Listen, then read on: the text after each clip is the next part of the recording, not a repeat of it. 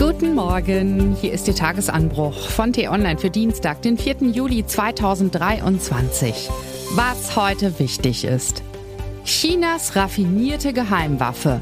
Die deutsche Jugend wird systematisch verblödet. Schuld ist eine beliebte App. Geschrieben von T-Online-Chefredakteur Florian Harms am Mikrofon ist heute Ivi Strüving. Manchmal muss man einen Gedanken zugespitzt formulieren, um einen Missstand zu entlarven. Fragt man sich beispielsweise, warum unsere Gesellschaft immer kälter wird, warum der Egoismus um sich greift, Mobbing, Extremismus und plötzliche Gewaltausbrüche zuzunehmen scheinen, findet man schnell eine Menge Politologen, Soziologen und Ökonomen, die wortreich über Sinusmilieus, soziale Entfremdung, kollektive Krisenerfahrungen und die Folgen von Corona, Krieg und Co. daher Dampf plaudern können. Wir Journalisten saugen solche Erklärungen dankbar auf, weil wir es schwer ertragen, Probleme nicht sofort erklären zu können. Sei es die schlechte Schulbildung vieler Jugendlicher, eine Massenschlägerei wie jüngst in Essen oder der Aufstieg der AfD. Kaum jagt eine Einmeldung durchs Land, steht schon ein Heer dienstfertiger Erklärbären aus Redaktionsstuben und Studierzimmern bereit, kommentiert in jedes Mikrofon und twittert sich die Finger wund. Wer bei drei noch keine Meinung hat, gilt schon als abgehängt.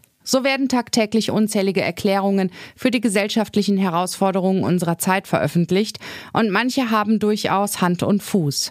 Manche Begründungen fehlen aber auch, zum Beispiel dann, wenn der Grund für einen gesellschaftlichen Trend so offensichtlich ist, dass niemand ihn mehr hinterfragt. So wie im Fall der Social Media App TikTok, die sich auf den Smartphones von zig Millionen Deutschen befindet. Falls Sie zu den Glücklichen zählen, die TikTok-los durchs Land gehen, lassen Sie sich sagen, die App birgt für Jugendliche ein größeres Suchtpotenzial als Haschisch, Bier und Alkopops zusammen. In einem endlosen Stream bekommen Sie kurze Videos angezeigt, die alles und nichts zum Inhalt haben. Viele sind lustig, andere nur dämlich, oft geht es um eine Challenge, manchmal auch um ein aktuelles Ereignis irgendwo in der Welt. Nicht die einzelnen Beiträge sind entscheidend, sondern die schiere Masse. Die App bombardiert ihre Nutzer ununterbrochen mit mehr oder weniger austauschbaren Filmchen und raubt ihnen so das Kostbarste, was sie haben. Ihre Zeit. Nun könnte man sagen, na und, muss man den Mist ja nicht angucken. Muss man aber eben doch. Wer zwischen 16 und 19 Jahre alt ist, will in seiner Peer Group auf dem Schulhof, im Sportverein oder beim Abhängen vorm Aldi mitreden können. Sage und schreibe 73 Prozent aller Jugendlichen in dieser Altersgruppe stieren hierzulande regelmäßig in die Kurzfilm-App. Fast 64 Stunden pro Woche verbringen Jugendliche einer Postbankstudie zufolge im Internet, knapp sechs Stunden mehr als vor Corona. Ein wachsender Teil der Zeit geht für TikTok drauf. TikTok ist sagenhaft erfolgreich, weil es nicht nur die Zeit vertreibt, sondern auch ein Gemeinschaftsgefühl erzeugt. Die App wächst schneller als Instagram und Facebook.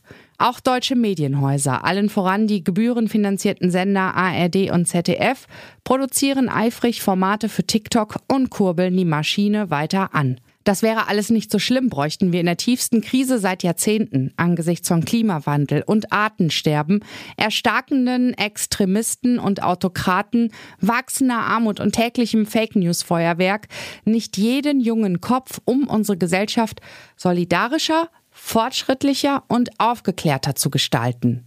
Man würde sich wünschen, dass viel mehr junge Menschen mitreden, mitdenken, mitentscheiden, was aus Deutschland und Europa werden soll.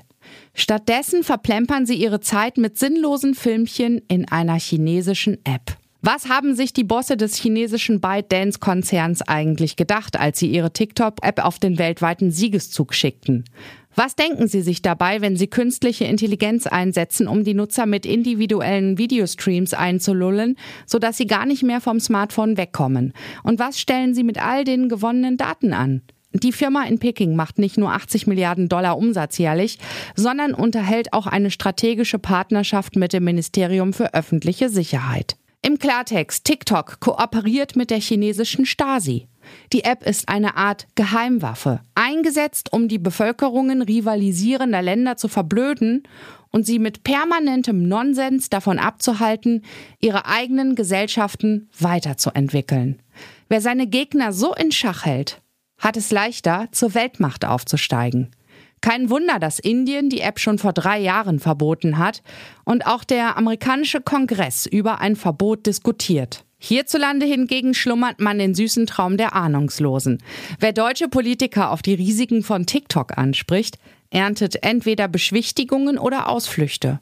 China ist schließlich unser wichtigster Handelspartner, mit dem will man sich abseits von Sonntagsreden nicht ernsthaft anlegen.